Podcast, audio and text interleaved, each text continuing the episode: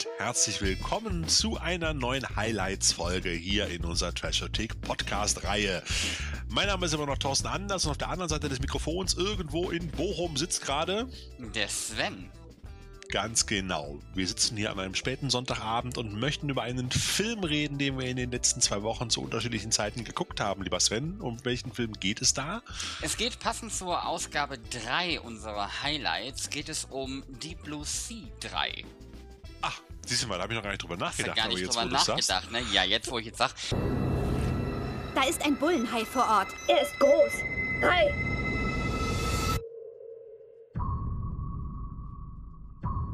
Brown, wo bist du? Da ist er. Ja, denn äh, wie ihr ja alle wisst, äh, Sea, der ähm, erste Teil schon relativ alt, gute 20 Jahre ist er jetzt her. Ähm, wir werden sicherlich am Rande nochmal jeweils über die anderen Teile reden. Und Teil 2 gab es dann 2018 und jetzt gibt es ein Sequel zu Teil 3 oder aber den dritten Teil einer Trilogie. Ähm, das kann man sich jetzt äh, überlegen, wie man möchte. Und da haben der Thorsten und ich dann doch mal flugs reingeguckt, weil wir nämlich große Fans von Teil 1 sind. Ja, und äh, ohne gleich vorweggreifen zu wollen, muss man ja dazu sagen, dass man sich nach Teil 2 ja eigentlich schon gar nicht mehr gewünscht hat, dass es noch eine Trilogie wird, um ganz ehrlich zu sein. Aber nachdem ich jetzt Teil 3 gesehen habe, also der zweite war eigentlich nur 0815 Aufguss des ersten Teils, nur äh, viel billiger, also mit äh, viel billigerer, billigeren äh, Settings, äh, Sets. Äh, Thorsten, du kannst es zusammenfassen mit viel billiger in allem. Vom Drehbuch über Schauspieler, Schnitt, über Effekte, Schauspieler, Musik, Poster, alles, überall. Alles, stimmt. Das war also, das war der Teil 1 nochmal quasi in viel kleiner und viel billiger und viel, viel blöder und langweiliger und alberner. Und äh, jetzt kam dann der dritte Teil und alle sagten dann schon nach dem Trailer, naja, der sieht ja jetzt im Trailer schon viel besser aus als der zweite Teil und da ist ja auch schon mehr los. Und man kann wirklich zusammenfassen, ja, es ist auch so. Letztendlich ist der dritte Teil sozusagen sozusagen eigentlich der bessere zweite Teil oder die Fortsetzung des ersten. Weil, wie gesagt, beim zweiten, da, da gab es nichts Neues, außer dass es kleine Fische gab, halt, kleine Haie, so ja, ich kann mich auch wirklich nicht mehr an, an den Film erinnern. Das war also, ähm, Entschuldigung. Äh, das war auf jeden Fall ähm, kein Highlight an der Stelle, der zweite Teil. Nicht wirklich. Nicht bevor, wirklich. Wir zu, bevor wir zu Teil 3 kommen, würde ich aber gerne nochmal kurz über Teil 1 mit dir sprechen, Thorsten, hm? weil ich nämlich dann auch einfach nochmal äh, klar machen möchte, warum mögen wir den Film eigentlich so gern?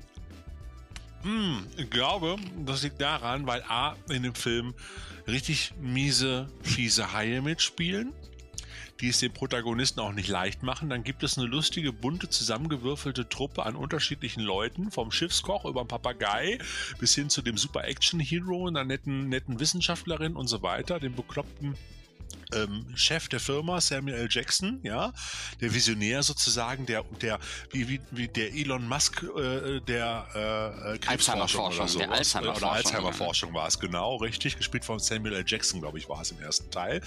Es gab jede Menge für damalige Verhältnisse gute Spezialeffekte, wobei ich mal der Meinung war, dass die digitalen Haie immer so aussahen, als hätten sie keinen Wasserwiderstand. Das hat mich damals schon immer gestört. Ich fand die, die Puppeneffekte immer besser ähm, in, dem, in dem Ding. Und das Ganze war eigentlich so eine Mischung aus Stirb langsam und Aliens unter Wasser. Habe ich so zusammengefasst? War es so richtig? Ja, würde ich sagen. Ähm, so ein bisschen also klaustrophobisch, düster, genau. Industrial Light, Labor. Das hätte auch eine Weltraumstation sein können. Also letztendlich so eine düstere. Aber es war halt alles schön unter Wasser und äh, ja, so, sorry. Nee, nee, ähm, da hat auf jeden Fall, also der Film hat für mich damals extrem gut funktioniert und der funktioniert auch heute noch. Natürlich sieht man ihm das Alter ein bisschen an. Ja. Das ist aber überhaupt kein Problem bei einem Film, der 20 Jahre alt ist und natürlich in der Gegenwart damals spielte. Ähm, von daher, ich, ich, war ein großer Fan von Thomas Jane, der für mich den, und natürlich LL Cool J, der, also von den Darstellern her war das natürlich mhm. nochmal eine, eine enorme Schippe drauf, in Anführungsstrichen, äh, wenn man das mit anderen High-Filmen vergleicht.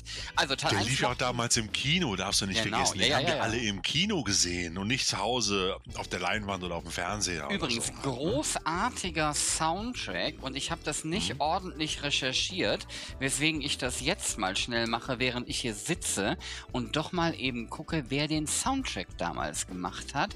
Trevor Rabin, der hat auch einige andere mhm. Filme gemacht. Großartiger Soundtrack, wer also noch nie da reingehört hat und heute Abend oder die Tage mal Lust hat, gerne mal reinhören, auf jeden Fall zu empfehlen. Ja, Regie war Rennie Harlin und das war damals so der Film, mit dem er so ein bisschen baden gegangen ist, im wahrsten Sinne des Wortes, weil danach kamen nicht mehr so die großen Hits von ihm. Ne? Also muss man einfach so sagen. Bedauerlich, mhm. ähm, denn äh, wie gesagt, wir mögen den Film. Dann haben wir Teil 2 geguckt, den fanden wir ähm, sehr underwhelming und dann haben wir uns äh, jetzt mal Teil 3 gegönnt. Ich muss ja gestehen, ich habe mir den Teil 2 gestern auch nochmal angeguckt, weil ich nochmal den ich habe auch hinterher gedacht, so, oh Gott, oh Gott, oh Gott, wenn du dann den Teil 3 daneben legst, kackt Teil 2 aber nochmal so richtig ab. Weil ich finde, Teil 3 ist halt wirklich richtig cool gemacht bei vielen, mit vielen Sachen. Es gibt nur einige wenige Sachen, an denen ich rummerkeln möchte. Aber, ähm, also, da muss man, ich weiß nicht, ob da nochmal eine Sendung zu gemacht werden, aber ich hatte auch schon gar nicht mehr auf dem Schirm, dass die zweite Hälfte des Films, als dann die, die Unterwasserstation, die kleinere, alberne und billig wirkendere Unterwasserstation, im Gegensatz zu Teil 1, Teil 1 dann auch von den Haien angegriffen wird und auch das Wasser reinläuft und diese sozusagen in so Notenmodus geht, ist überall, sind überall bunte Lichter und der ganze Film, die zweite Hälfte des Films findet nur noch in roter, grüner und blauer Beleuchtung statt. Also es ist so, als hätte man den Film irgendwie komplett in Rot, Grün und Blau dann eingefärbt, was am Anfang sehr lustig ist und irgendwann auch sehr ermüdend wirkt, zumal man nie rauskriegt, wofür die unterschiedlichen Farbtöne sind, um ganz ehrlich zu sein. Ja, wie gesagt, also bei mir ist von dem Film nicht mehr so viel vorhanden, ähm, weswegen ich dann umso freudiger an Teil 3 dran gegangen bin und gesagt habe, gut, der Trailer sieht auf jeden Fall besser aus. Ähm, dann gucken wir mal. Ähm, ich, ich, ich, bin ja in unserem Genre, sage ich ja nie, so schlimm kann es ja nicht werden. Das habe ich mir abgewöhnt. Aber ähm, ich war zumindest positiv gestimmt, dass es vielleicht ein schöneres ähm, Filmerlebnis wird, dass es dann letztlich auch war. Bevor wir aber zur eigentlichen Kritik kommen, ähm, Thorsten, du hast, glaube ich, strebehafterweise eine Kurzzusammenfassung für uns. Wie immer habe ich mal eine Kurzzusammenfassung zum Film geschrieben und mir die zusammengesucht und auch nach dem, was ich da gesehen habe, aber wirklich ohne, ohne groß teasern zu wollen oder äh, spoilern zu wollen. Ähm, es geht um Little Happy, einen kleinen Fischerort. Das ist ein vom äh, ansteigenden Meeresspiegel betroffenes und somit bereits verlassenes Fischerdorf im Mosambikkanal. Gleichzeitig haben sich weiße Haie die Lagune dort ausgesucht, um ihre Nachkommen zu zeugen. Und für die Meeresbiologin Dr. Emma Collins und ihren Waterblock eine tolle Kulisse und der perfekte Ort, um die gefürchteten Haie zu erforschen. Hey, ihr Shark Week-Fans da draußen. Willkommen zurück. Es ist unser dritter Sommer auf Little Happy, einem verlassenen Fischerdorf im Mosambikkanal. Haie kehren jedes Jahr hierher zurück. Ihr Zuhause, genau wie unseres, wird vom Klimawandel angegriffen. Emma! Emma, was ist los? Auch Sally, eine riesige weiße Hai-Dame, kommt immer wieder nach Little Happy zurück und hat sich auch auf ihre Art mit der Meeresbiologin angefreundet als plötzlich Emmas, also das ist die Meeresbiologin, äh, nicht der Hai, ähm, Ex-Freund Richard mit einem Forschungsschiff und einem Haufen Söldner auftaucht, ist es mit der Ruhe im beschaulichen Forscherparadies allerdings ganz schnell vorbei. Ähm, sie sind auf der Suche nach drei menschenfressenden Bullenhaien, die kurze Zeit später bereits die ersten von Emmas heißgeliebten weißen Haien töten. Ein halbes Dutzend Menschen werden vermisst, 150 Kilometer den Orange River hoch. Stellte sich raus, dass es Bullenhaie waren. Was tun wir also?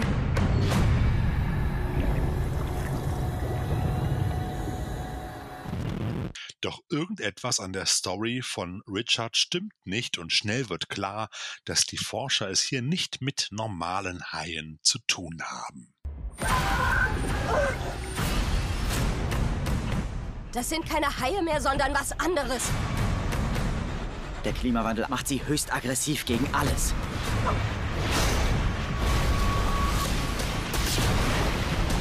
Raus aus dem Wasser! Es geht nur ums Überleben, Freunde. Genau, das hast du schön zusammengefasst. Allerdings muss man jetzt, glaube ich, für diejenigen, die den Film noch nicht gesehen haben, dieses Fischerdorf ist jetzt irgendwie kein Fischerdorf, sondern es erinnerte mich so ein bisschen an so eine ähm, ich würde mal sagen, Gebäudekonstruktion aus Waterworld. Richtig, so einfach so ein schwimmender Gebäude auf dem Wasser in so einem Halbkreis, ne? Genau. Genau, also es ist jetzt nicht so, dass da auch Küste und sowas mit dem Spiel ist, sondern es ist quasi wie so, eine Schwimm wie so ein schwimmendes Fischerdorf. Hm, genau. Zusammengebaut aus allem Möglichen. Äh, ich glaube auch sehr viel Abfall. Und ähm, das ist halt nochmal ganz wichtig quasi für die, für die Geschichte, denn es ist jetzt nicht einfach, dass man sich aufs sichere Land retten könnte oder so. Nee, das ist quasi, es, es erinnerte mich sehr an Waterworld. Ja, es sah ziemlich cool aus, weil wenn du dann das Making-of guckst, es gibt auf der Blu-ray gibt es zwei kurze, kurze Videos, ein Making-of und so ein Hinter-die-Kulissen-Feature. Ähm, Finde ich mal ganz nett. Dann siehst du, das Ganze ist ja in Cape Town, äh, ähm, Südafrika gedreht worden und dann siehst du, dass dieses schwimmende Fischerdorf bei weitem kein schwimmendes Fischerdorf ist, sondern einfach eine Konstruktion in einem großen flachen Wassertank und ungefähr in, ich würde mal sagen, 150 Meter Entfernung dahinter geht direkt die, die städtische Autobahn vorbei. so, da siehst du im ganzen Film nichts von. Das haben die perfekt gemacht, muss ich ganz ehrlich sagen. Aber ich glaube, für die Schauspieler war das sehr desillusionierend, dass du da in, in, so einem, in so einem flachen Tümpel neben der Autobahn irgendwo da so ein Ding dahin gezimmert bekommst und dann da rumplanschen und schreien darfst halt. So, also das muss man mal, wenn man die Blue hat, guckt mal in diese Features rein. Das ist ganz amüsant, sich das anzugucken. Aber man muss dazu sagen, diese Kulissen sind halt wirklich sehr aufwendig gebaut. Im Gegensatz zu anderen Teilen oder auch zu ganz anderen Haifisch-Filmen spielen die Schauspielerinnen und Schauspieler hier nicht am laufenden Band fast komplett vor der Greenscreen, sondern es gibt nur hinter den Gebäuden große Greenscreens, die dann den Hintergrund, Bäume und Autobahnen und so weiter verdecken, wo man dann den, das Meer im Hintergrund eingeblendet hat. Aber die haben halt richtige, echte Kulissen und auch echte Wasser, Wassertümpel, wo sie reinspringen können halt und mit Booten rumfahren können und so weiter und nicht irgendwie so im Studio so ein 10 mal oder so ein, so ein 30 mal 30 Meter Wassertank, wo dann alles stattfindet von der Greenscreen. Also das sieht schon cool aus. Überhaupt ist der Film, das muss man sagen, meines Erachtens nach, ich habe das Budget gerade gar nicht mehr im Kopf. Ähm, 5 Millionen, 5 Millionen Dollar. Er ist auf jeden mhm. Fall gut produziert. Das muss man dem Film lassen. Die, ähm, das Fischerdorf sieht gut aus ähm, und dann auch so Kleinigkeiten wie das Schiff zum Beispiel, das die, mit dem die Forscher da ankommen, ist jetzt nicht so der hinterletzte hinterletzte Kahn. Das sind so Sachen, auf die ich halt auch so ein bisschen achte. Ja. Und dann natürlich, worauf man natürlich super achtet bei gerade so einem Film, das ist, ähm, das sind die Haie, die ähm, mhm. wirklich in, ich sag mal, 85 bis 90 Prozent der Fälle gut aussehen. Und zwar gut. Nicht hervorragend, ja. aber gut. Och, und das reicht. Ne, äh, das ja. ausreden. Und das reicht dann auch, ne? Denn wir haben ja auch bei so Riesenfilmen wie, wie Mac oder so gesehen, es ist auch nicht einfach, so ein Hai ähm, unter Wasser zu animieren. Ähm, also man sieht auch hier, dass es ähm, CGI ist, aber es ist vollkommen in Ordnung. Da muss ich einen Hai-Film oder Hai-Film High-Film-Fan, so. Ähm, da, muss, da muss man sich, glaube ich, nicht drüber ärgern. Das sieht auf jeden Fall gut aus. Nein.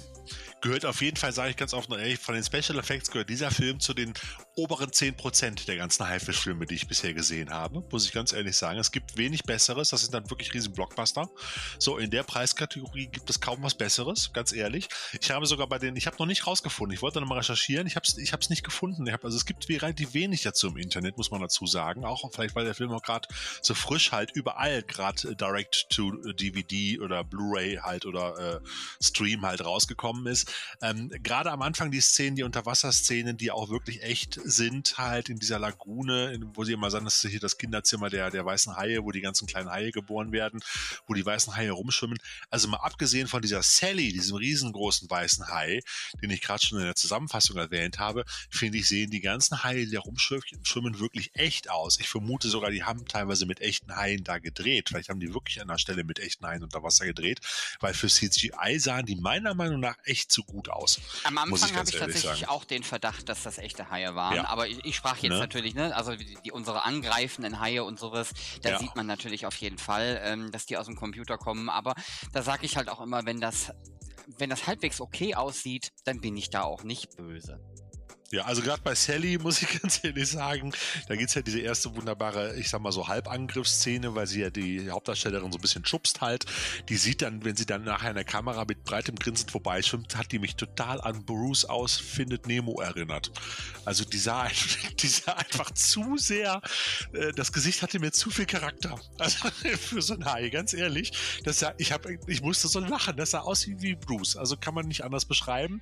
Und auch die Bullenhaie hinterher sind in einigen einigen Szenen sehen dann doch ein bisschen künstlich und albern aus. Vor allem in der Szene nachher, wo sie dieses unter Wasser große Beobachtungsfenster in einem schwimmenden Laborschiff angreifen. Ja, ja, da Hinter dem dann- Fenster. ja, ja. Da sieht das aus wie in so einem Cartoon fast. Also das ist schon überzogen.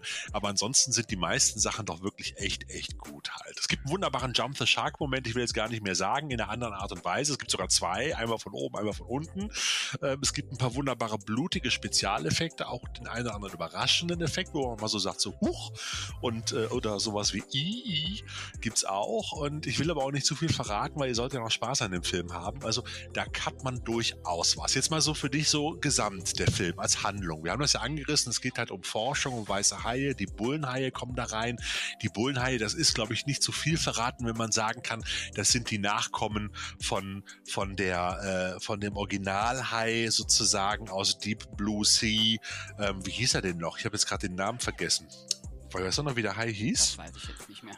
Da gab es auch im zweiten Teil, wird er da auch immer, immer benannt. Weiß halt. ich nicht. Nur Ähm, weil du das jetzt erwähnst, fällt mir das jetzt nicht zwangsläufig Bella, Bella hieß sie. Bella, Bella. hieß sie. Bella. Bella im zweiten Teil war es Bella, es war im ersten auch, das war diese, diese genetisch veränderte äh, Hai-Dame und im zweiten Teil äh, bringt sie ja diese, diese ganze Brut an Mini-Haien, sozusagen eine Art Piranha-Haien äh, auf die Welt, die dann auch am Ende des zweiten Teils auch überleben. Das ist ja jetzt keine Überraschung, sonst würden sie ja nicht wieder auftauchen.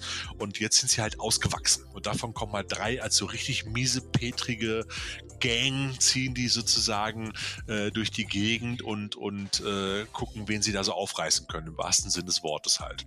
So, und die tauchen dann da auf. Und äh, jetzt mal so insgesamt, eigentlich, das, was dann passiert, kann man sich ja schon vorstellen, entsprechend, aber ähm, für dich so der Film als Gesamtes, so im Nachhinein, wie hast du den so empfunden? Wenn ich den, den Film im Nachhinein mir nochmal ähm, durch den Kopf gehen lasse, dann, ähm, oder auch beim Film selber ist mir das aufgefallen, ich finde, er hat Erzähllängen. Das, Mhm. muss, das, das ist definitiv für mich so. Ähm, aber nicht so schlimm, dass ich irgendwie total gelangweilt gewesen wäre oder dergleichen. Aber manchmal wäre, glaube ich, ein bisschen Pace wäre echt in Ordnung gewesen. Ähm, du hast natürlich dann haben sie da noch so eine Umwelt-, Globalisierungs-, ähm, Klimawandel-Komponente mit reingebracht, mit diesem ähm, Fischerdorf quasi. Und, Mit dem ähm, Waterblock, ne? Genau, So. das, das kann man machen. Das wirkte jetzt. Äh, Sagen wir mal so, wir, wir alle kennen ja noch unsere Katastrophenfilme oder ähm, Trashfilme aus den 70ern und 80ern. Mal sind es dann die Atomfässer, also die Fässer mit dem Atommüll, die dann auslaufen oder Radioaktivität oder wie auch immer. Das hat auch immer etwas mit dem Zeitgeist zu tun. Passt hier meines Erachtens nach auch okay rein, kann man machen. Nichts, worüber man sich wundern oder aufregen muss.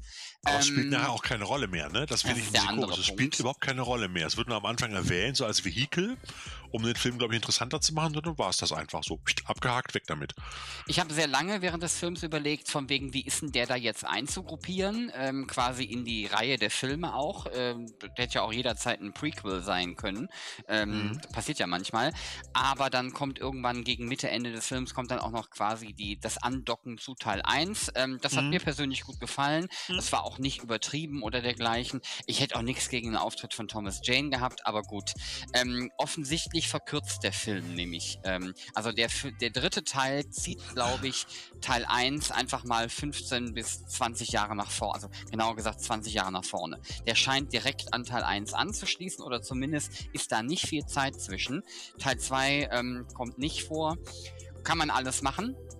Ich finde, es ist einfach es ist ein sehr unterhaltsamer Film, aber auch nur eben das. Also es ist jetzt, da ist die Plus die 1 für mich nochmal eine andere Klasse. Den kann ich auch nach Jahren immer wieder nochmal gerne gucken. Und er ist, glaube ich, für mich unterhaltsamer an der Stelle. Aber ähm, für einen dritten Teil, für 5 Millionen produziert, in einem, in einem Genre, wo ja auch irgendwann es schwierig wird, noch zu inno also innovativ zu sein, Mhm. fand ich den Film nun wirklich unterhaltsam. Ja, ja. Also sehe ich genauso, muss ich ganz ehrlich sagen. Er hat, für mich muss ich ganz ehrlich sagen, hat mir, hat mir Bock gemacht auf mehr. Ich muss ganz ehrlich sagen, wie gesagt, im zweiten Teil habe ich gesagt, okay, das Franchise ist tot, vergiss es einfach. Damit haben sie den zu Tode geritten. Teil 3, wie am Anfang ja schon erwähnt, hat jetzt für mich das Ganze wieder so ein bisschen nach oben gehoben und hat gesagt, ich hätte Bock auf den vierten Teil, sage ich ganz offen und ehrlich. Ähm, könnte ich mir vorstellen, dass da noch was kommt, wenn der in der gleichen Qualität ist wie jetzt Teil 3. Er hat aber auch eine ganze Menge äh, Sharksploitation-Momente. Also das finde ich auch. Also er ist so eine Gratwanderung zwischen einem Trash-Film und auch einem Film, der sich auch ein bisschen ernst nimmt, halt. Es ist immer so, so, so ein kleiner Ritt auf der Rasierklinge. Aber wenn du dann natürlich dann auch so Zitate hörst, also spätestens wenn so Zitate fallen wie äh, die Haie handeln nicht wie Haie, dann weiß der erfahrene Sharksploitation-Fan natürlich, äh, das wird ein Festschmaus im wahrsten Sinne des Wortes. Oder auch wenn Emma dann so Sachen ablässt wie ähm, ähm, nach dem ersten Drittel resümiert sie, glaube ich, dann irgendwie so Situation und sagt dann sowas wie, wir haben gerade einen Menschen verloren und dann dazu drei erwachsene weiße Haie. Wir dürfen nicht noch mehr verlieren. Ja, dann ist das, äh, weißt du ganz genau, das wird nur ein frommer Wunsch bleiben und da freut sich auch der Sharksploitation-Fan, weil das sind so Momente, wo du jetzt genau weißt, so komm, jetzt, jetzt geht's gleich ab und äh, äh, es wird lustig wie Schmitz Katze und da wird man auch einfach nicht enttäuscht halt. Und ähm, das ist, äh, äh, fand ich eigentlich sehr schön daran, weil das hat auch mein Trash-Herz wieder, trotz der guten Effekte und der auch durchweg guten Schauspieler, auf die wir gleich nochmal kurz kommen, ähm, äh, wirklich höher schlagen lassen. Und für mich in dem Film die oberste High-Regel eigentlich äh, ist, und das können wir da auch, das erfahren wir da auch an bestimmter Stelle, das werdet ihr dann, wenn ihr den Film guckt, dann auch sehen, vielleicht habt ihr auch schon gesehen. Also du solltest niemals sagen, ui, das war knapp, wenn du dir nicht tausendprozentig sicher bist, dass du gerade in Sicherheit bist. Also das fand ich auch einen sehr amüsanten Moment, war aber auch vorausschauend, um ganz ehrlich zu sein, oder vorhersehend. Das war knapp.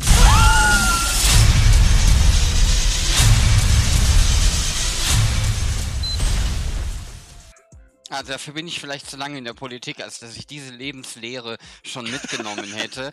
Äh, niemals, wenn du nicht wirklich 1000% sicher bist zu sagen, das war knapp. Ähm, ist, glaube ich, prinzipiell eine gute Lebenseinstellung. Äh, ganz genau. besonders, wenn es um Haie geht, aber auch sonst. Ja, genau. Regisseur ist übrigens äh, John Bogu, Bogue, Bogu. Ich weiß gar nicht, wie es ausgesprochen wird. Äh, kann ich ja gar nicht sagen. Habe ich jetzt, äh, ich kenne ihn dafür zu wenig.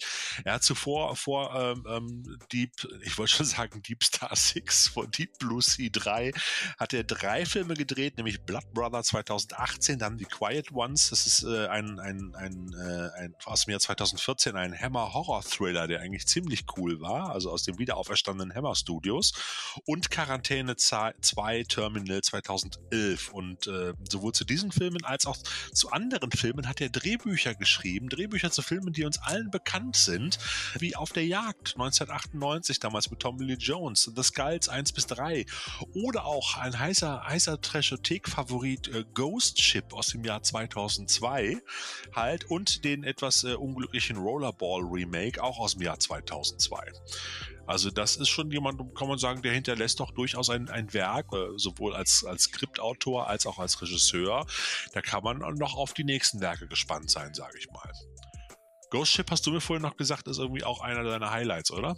Ghost Ship ist tatsächlich, ähm, auch wenn der Film natürlich so seine Fehler hat, ähm, äh, tatsächlich eins dieser, also einer dieser Filme, genauso wie Deep Blue Sea 1 übrigens, ähm, zu dem man immer wieder mal zurückkommen kann, wo ich wenn ich sage, oh, ich habe Bock auf einen Film, aber ich habe jetzt keine Lust, irgendwie großartig nachzudenken oder wie auch immer. Das ist so, ähm, der, der reiht sich bei mir in so eine, in eine Reihe ein mit, weiß ich nicht, Dantes Peak und allem möglichen. Also mhm. ähm, definitiv ein Film, den ich großartig finde den man immer wieder mal gucken kann, wo man wieder Bock drauf hat. Ich habe ihn, glaube ich, zum letzten Mal vor anderthalb Jahren gesehen, Ghost Ship im Nachtprogramm. Lief der irgendwo? Ich glaube sogar im ZDF oder ZDF Nähe oder so und dann habe ich ihn einfach nochmal komplett geguckt weiß gar nicht warum. Da wollte ich schon längst ins Bett gegangen sein, aber ich denke, oh, komm, guckst du nochmal an. Und der war einem wieder gut. Man kann den sich immer wieder angucken. Das sind so Filme, die sind so ein bisschen zeitlos, glaube ich. Einfach auch. Das macht Spaß. Und äh, bei den Schauspielern muss man einfach dazu sagen, auch im Verhältnis zu Teil 2 sind die alle durchgängig besser besetzt. Das sind alles Leute, die ihr Metier beherrschen. Das sind alles Leute charaktermäßig, die man auseinanderhalten kann, die halt auch eine gute Type spielen oder auch eine schlechte, je nachdem, was verlangt wird. Und ähm, äh, allen voran voran ist hier noch zu, hauptsächlich zu erwähnen, ist natürlich äh, Tania Raymond, äh, die spielt ja die Wissenschaftlerin Emma Collins und äh, die war unter anderem mit dabei bei Lost, da hat sie 14, nee, 19 Folgen lang äh, Alex Rousseau gespielt und in Chillerama, einem meiner absoluten Lieblingstrash-Filme aus den, äh, aus den letzten zehn Jahren, ähm, das ist so ein, so ein, so ein Mehr-Episoden-Film, du erinnerst dich damals mit den schwulen Werwölfen, dieser mm -hmm. Film? Ja, den werde ich nie das vergessen. Spielte, das spielte sie in dem Segment mit dem Godzilla, mit dieser riesengroßen Godzilla-Spermie, Mhm. spielte sie einen Mhm. Charakter halt. Ähm, einfach nur mal, wer ihn noch nicht kennt, Chillerama einfach mal reinziehen, ist total geil. Es gibt keine Haie, aber alles andere dafür in diesem Film. Ähm, dann war sie auch bei Death Valley in dieser Vampir-Zombie-Werwolf-Serie, von der es leider nur eine Staffel gab, auch in den zwölf Folgen dabei, halt äh, 2011. Und ähm, war auch zuletzt noch als Nikki in, äh, zuletzt ist auch schon ein paar Jahre her, in Texas Chainsaw 3D dabei halt. Und in ultra vielen Serien, an diversen CSI-Ablegern, Hawaii 5.0, Bones, Cold Case und so weiter, ist sie überall mit dabei gewesen und hat äh, 2019 noch vor Deep Blue Sea ihr erstes eigenes äh, Langfilm-Drehbuch und auch Regiedebüt gehabt mit dem Film Bad Art. Und den wollte ich mir mal reinziehen. Könnte ganz interessant sein. Mhm. Der männliche Hauptdarsteller äh, Nathaniel Bu oh ja, Buzolik, Buscholik, Buzolik, Buscholik, genau. äh, keine Ahnung, ähm, war mir persönlich nicht so richtig bekannt, ähm, dürfte vielleicht dem einen oder anderen aber mal bei, ähm, wie hieß es nochmal? The Originals war er mit The- dabei, The Vampire. Diaries. The Vampire Ja. Diaries und The Originals ist ja das äh, Spin-off. Und ähm, der war tatsächlich auch im Gespräch für ein Supernatural Spin-off, nämlich Bloodlines. Da gab es auch einen Backdoor-Piloten bei Supernatural, ist dann aber nicht in Serie gegangen. Ähm, Das von ist jemand, der hat so ein Gesicht, da denkst du, den hast du schon öfters gesehen. Also ich habe echt überlegt, woher kannte ich den, aber ich kannte keiner von den Serien, habe ich je geguckt. Von ich würde mal sagen, so ein, so ein allerwelts-Hipster-Schönling. Aber Ja. okay, hat mich im Film nicht übermäßig genervt. Das war ihr Ex-Freund, ne? Genau. Und ihr Ja, aktueller genau. Freund war dann Amazon Brooke halt, äh, der da Eu Eugene Shaw gespielt hat. Ähm, der hat unter anderem jetzt zuletzt noch bei The Orville mitgespielt und bei Navy CIS. Und ähm, äh, bei MacGyver hat er einen wiederkehrenden Charakter gehabt und er war auch im Ensemble von The Last Ship mit dabei halt. Und er war auch Senior Shield in äh, äh, Marvels Return of the Winter Soldier. Also Captain America, es war drei, ne, glaube ich. Genau, Mm, Captain ja. America 3. Und ansonsten hat er in unwahrscheinlich vielen Computerspielen mitgespielt. Aber es sind halt alles Charaktertypen, muss ich ganz ehrlich sagen. Auch, auch Brand Forster, der Prügelknabe da, äh, als Oberbösewicht, der sich auch durch diverse äh, Steven Seagal-Filme geprügelt hat. Ähm, das ist jemand, dem kaufst du die Rolle einfach ab. So, Punkt, sage ich jetzt mal. Und da muss man gar nicht viel zu sagen. Ich fand, da war jetzt keiner irgendwie so drüber besetzt oder so, dass du dem der Person oder dem Schauspieler seine Rolle nicht abgekauft hättest. Es war kein Fremdschämen, weißt du, es gibt ja manchmal auch gerne, ich bei Teil 2, ich erinnere mich nicht mehr genau, aber das ist definitiv ein Kandidat, wo du einfach, wo es so schlecht ist, dass du dich ein bisschen schämst. Und das war hier einfach nicht so. Ähm, von daher ähm, muss ich sagen, für mich ein gelungener dritter Teil. Also ich meine, dritter Teil Mhm. ist ja auch nie etwas, was äh, schreit, yeah, Qualität, Innovation und was auch immer. Das Nee, ist ja meistens ist ja der zweite Fall. Teil immer der bessere. Ne? Also Genau. bei vielen Filmen, denk an Aliens, denk an, äh, ich überlege gerade, wo war denn noch der zweite Teil besser? Stirb langsam. Star halt, also Wars. wenn du so Star Wars, genau, Imperium steht zurück, mein Lieblingsteil natürlich, klar. Ähm, es ist oftmals der zweite Teil der bessere und der dritte sagt dann wieder ab halt. So, und das ist, hier ist es genau umgekehrt. Ne? Und äh, ja, also ja, da würde ich sagen, Thorsten, schöne Besetzung, wir- genau, schönes Haifutter, Ja. genau. Ihr, So, ihr merkt und- schon, ich versuche den Thorsten davon zu überzeugen, dass wir jetzt zum Trashometer kommen, weil wir Ich hab's hier natürlich schon liegen. Ja, ja, gut, alles schön. Ich hab's hier schon liegen. Also, äh, dann machen wir doch mal jetzt zu Deep Sea 3. Nix fürs erste Date.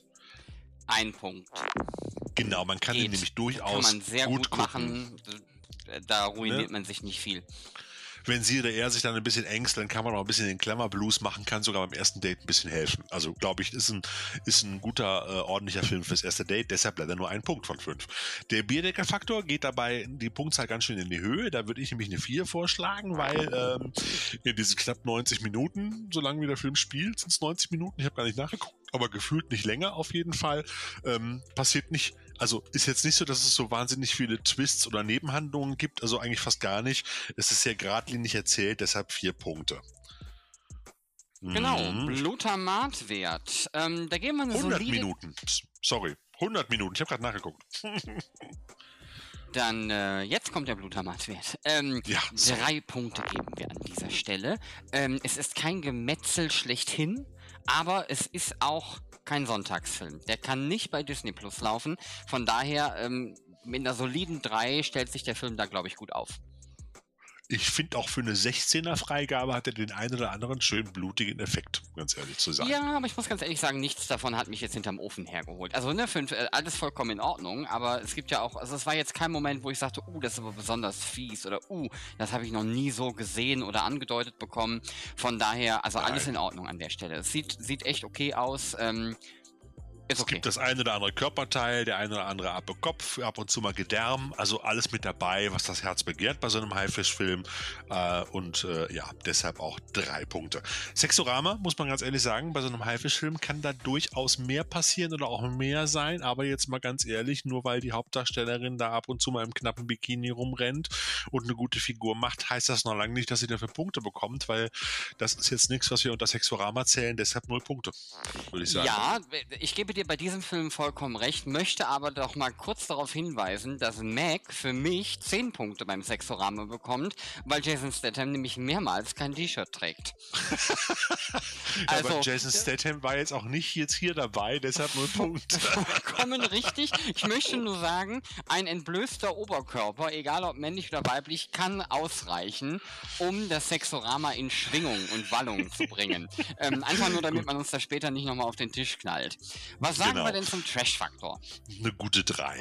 Also ich finde, eine gute 3. Storytechnisch und auch von einigen Effekten und einigen Sequenzen ist der Film doch sehr trashig äh, schon. Ähm, äh, ist aber auch handwerklich gut umgesetzt. Es gibt schöne Kameraaufnahmen, es gibt gute Unterwasserszenen. Halt, es wirkt halt alles relativ stimmig. Also eine gute 3. Also es reicht nicht zum super Trash-Vehikel, aber es ist auch nicht das perfekte Spielfilmdrama. So, Wobei, wenn man mal genau hinschaut, ne, wenn man mal ganz genau hinschaut, dann war Teil 1 tatsächlich trashiger als Teil 3. Das kann und, sein. Und zwar einfach von dem Es gab Grund, mehr Gags, ne? Ja, nee, aber auch von dem Grundelement her, weil Teil 1 hat ja sehr viel Fokus auf die Forschung an den Haien mit den Gehirnen, bla bla bla.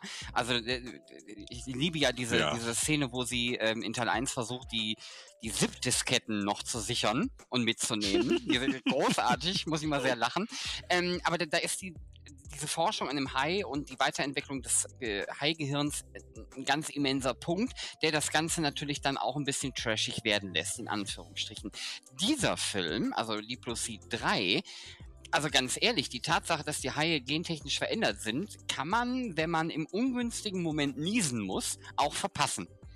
Ja. Es ist nicht der, der Schwerpunkt des Films.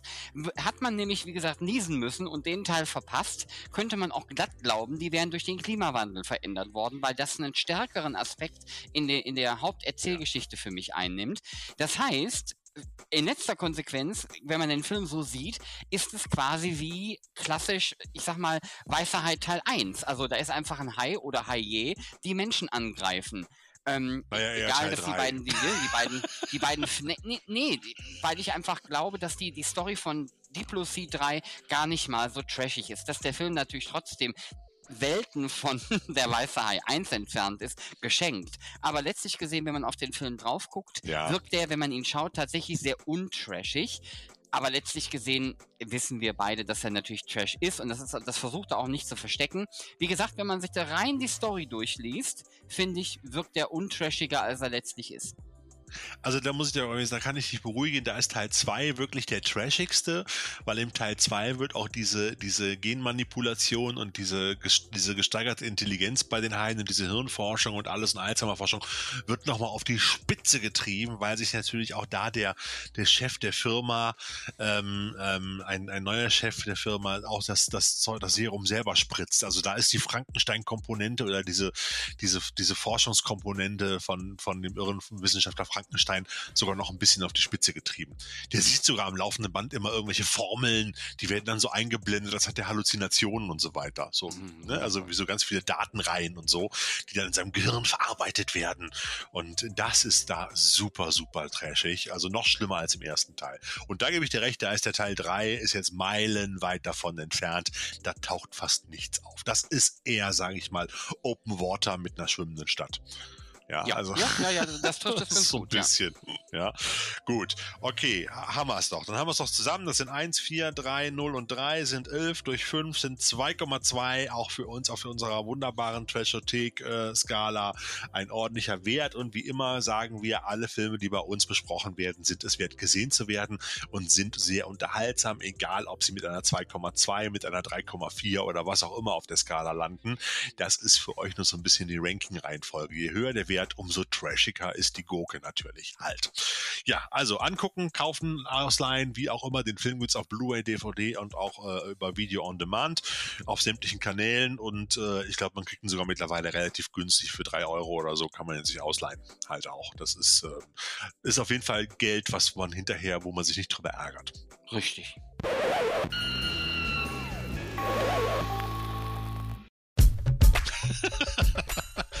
Richtig. Ich habe aber noch was für euch. Wenn wir heute unsere Highlights machen, jetzt haken wir einfach den Film hier mal ab. Ich habe nämlich noch zwei Punkte. Und zwar einmal habe ich mir gedacht, ich könnte doch noch mal gucken, bei all den Geschichten, äh, mit denen wir uns immer so beschäftigen und auch ich, äh, was gibt es denn gerade an aktuellem neuen Haifisch-Spielzeug, wenn ich es so formulieren darf? Weil wir bei der Trashothek auch immer ein bisschen Spiel, mit Spielzeug unterwegs sind. Und da kann ich euch sagen, da hat der Sven mir vor zwei Wochen ein kleines Geschenk mitgebracht. Das hat er beim Einkaufen gekauft. Ein sogenanntes Shark Bookmark. Das ist eine Haifischflosse. Die steckt man oben ins Buch rein als Lesezeichen. Und die finde ich, die sieht ziemlich, ziemlich geil aus. Muss ich mal ganz ehrlich sagen. Nochmal vielen Dank dafür. Ich lege auch einen Link da rein jetzt hier in die, in die Show Notes halt. Könnt ihr euch mal angucken aus dem Hause thinkinggifts.com gibt es halt, äh, Thinking Gifts wäre auch nicht schlecht gewesen, oder? Aber also hier steht Thinking Gifts, aber egal. Ähm, das Shark Bookmark ist besonders witzig. Gibt's bestimmt auch schon ein bisschen länger, aber ich habe es zum ersten Mal gesehen. Und es gibt für die, die es noch nicht mitbekommen haben, aus dem Hause, jetzt muss ich gerade selber nochmal nachgucken, aus dem Hause, es ist mal schlecht, wenn man seine eigenen Notizen nicht lesen kann. Ähm, Spin Master, hier steht es doch extra unterstrichen, eine neue Batman-Action-Figurenreihe und zwar in der Größe 3,75 Inch, also 10 Zentimeter, also ähnlich wie die äh, Reaction-Figuren oder auch damals die Kenner ähm, Star Wars-Figuren. Halt gibt es jetzt eine neue Batman-Figurenreihe, auch mit Batcave und Fahrzeugen und allem drum und dran. Und die nennt sich The Caped Crusader. Und da gibt es viele schöne schräge Batman-Gegner da drin, unter anderem äh, Man-Bat oder Killer Croc oder auch äh, Clayface. Aber vor allen Dingen ist da auch King Shark mit dabei, ähm, der ja jetzt auch in dem nächsten DC ähm, The Suicide Squad mitspielt, habe ich jetzt gesehen, von ähm, James Gunn. Der taucht da ja auch drin auf. Und King Shark finde ich natürlich als Haifisch-Fan ist natürlich auch eine geile Figur. Und den gibt's in dieser Figurenserie als mega Gear Deluxe Action Figure mit so einer Art Roboterrüstung drüber. Das sieht dann so aus wie so ein Haifish-Man mit so einem Cyborg-Anzug oder so einem, so einem, wie nennt sich das, so diesen, so ein Exo-Anzug halt so ein bisschen. Sieht ziemlich cool aus eigentlich, muss ich dazu sagen. Für knapp, ich glaube, 20 Euro oder sowas. Oder es gibt auch noch aus der Reihe dann bei den 30 Zentimeter Figuren, das ist ja mittlerweile auch so ein Trend, der sich ja mittlerweile durchgesetzt hat, gerade bei den Kiddies, äh, äh, bei den großen Supermarkt- äh, und, und Spielzeugketten. Jetzt, ich wollte schon sagen, Toys R Us gibt's aber nicht mehr, ist ja jetzt Smith's Toys. Äh, ähm, da gibt es so ein Zweierset Batman vs. King Shark und dann King Shark als richtig fette 30 Zentimeter große, muskulöse Actionfigur. Und das beide zusammen für 25 Euro ist ein Ding, lohnt sich. Wie gesagt, ich pack mal die Links in die Show Notes. Fand ich ganz unterhaltsam, wenn jemand irgendwie Haifischfigürchen sammelt, ist das bestimmt was fürs Regal oder fürs Nachttischchen neben's Bett. Freut sich auch die Frau. Und zuletzt habe ich noch gesehen von Hot Wheels. Da hat mir mein Sohn gezeigt, das fand er ziemlich cool. Gibt es einen relativ riesengroßen ferngesteuerten Monster Truck, nämlich im Maßstab 1 zu 15. Der ist dann ungefähr so wirklich so 40 Zentimeter lang, so muss man sich das vorstellen. 40, 45 Zentimeter. Äh, da gibt es nämlich Megalodon Storm. Das ist dann ein Monster Truck, der in Form eines Haifisches äh, das Auto oben drauf. Und der hat riesige große Schaumstoffreifen und damit kann der sogar auf Wasser fahren, auf der Wasseroberfläche. Das fand ich eine ziemlich coole Sache. Aber ich muss ganz ehrlich sagen, 50 Euro war mir dann für dieses Plastikgefährt im ersten Moment dann doch ein bisschen zu teuer. Ich warte mal, bis es herabgesetzt wird. Vielleicht machen wir dann noch ein lustiges Spielzeugvideo dazu. Mal gucken, ob das Ding wirklich auf Wasser fährt. Könnte spaßig sein. Also ein ferngesteuertes Haifischauto sozusagen. Hm. So viel zum Thema Spielzeug-Special hier bei der dritten Folge unserer Highlights. Und wer immer noch nicht genug Haifischfilme bekommen oder kriegen kann oder bekommen hat, dem sei gesagt, dass jetzt im nächsten Monat, nämlich im Oktober, eine weitere DVD und Blu-ray auf euch wartet, nämlich ein wunderbarer neuer äh, Haifisch-Film aus dem Hause The Asylum mit dem tollen Titel Shark Season. Angriff aus der Tiefe. Das Ding kommt am 9. Oktober auf Blu-ray und DVD und Video on Demand raus. Äh, und das ist so ein bisschen ja, ich sag mal so ein bisschen Open Water für Arm.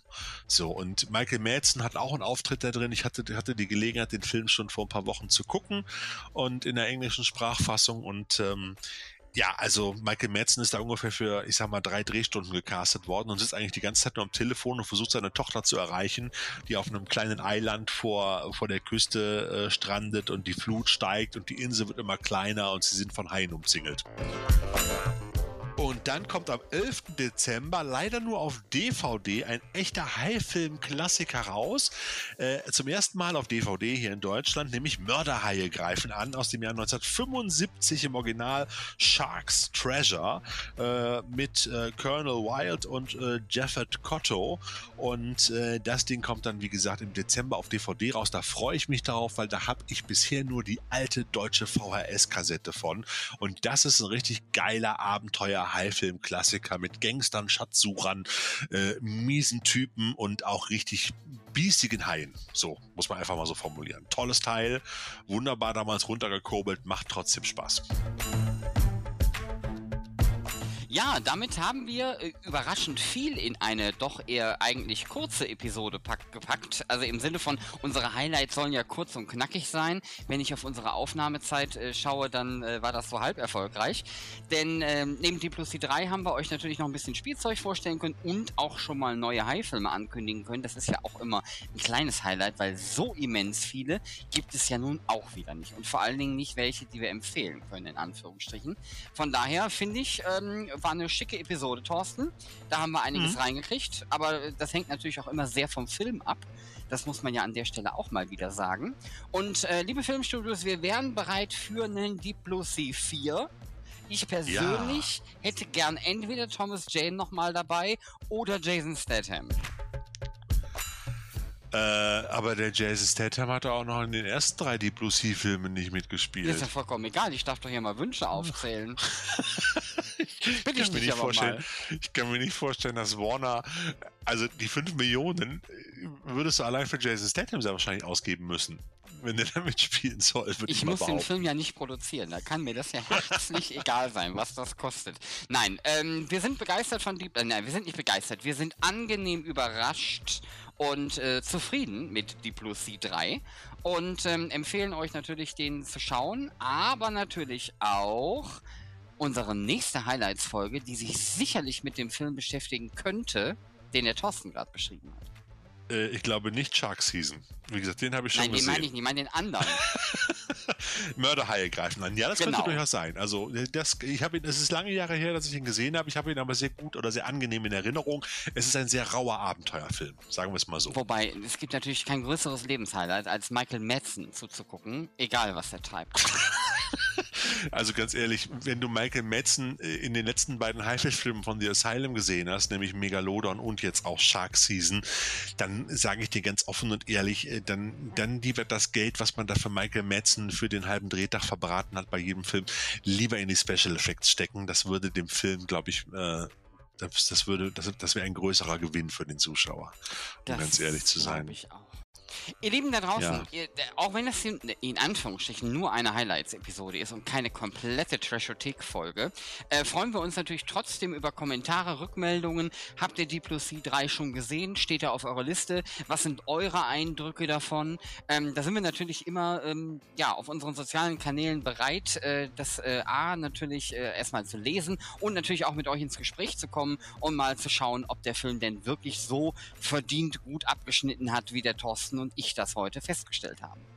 Genau. Und außerdem gilt auch immer noch die Ansage aus unserer letzten Folge, aus den letzten Movie Minutes Folge äh, über Flash Gordon.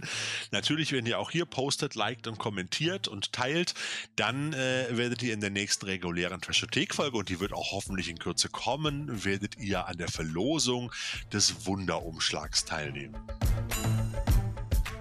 Mehr ist, glaube ich, nicht mehr zu sagen, Sven.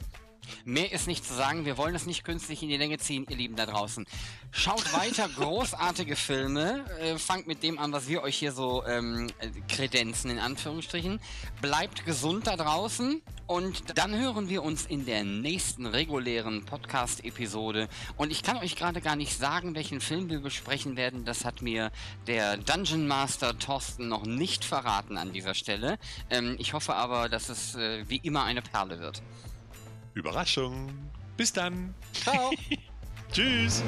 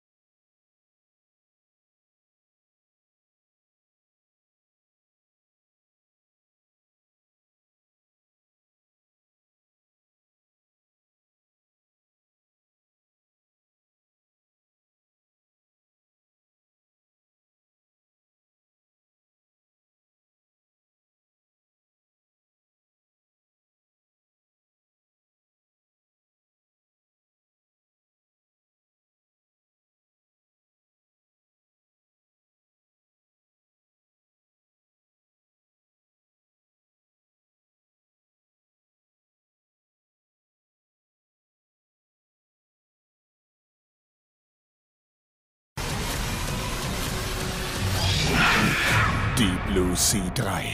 Jetzt als Download.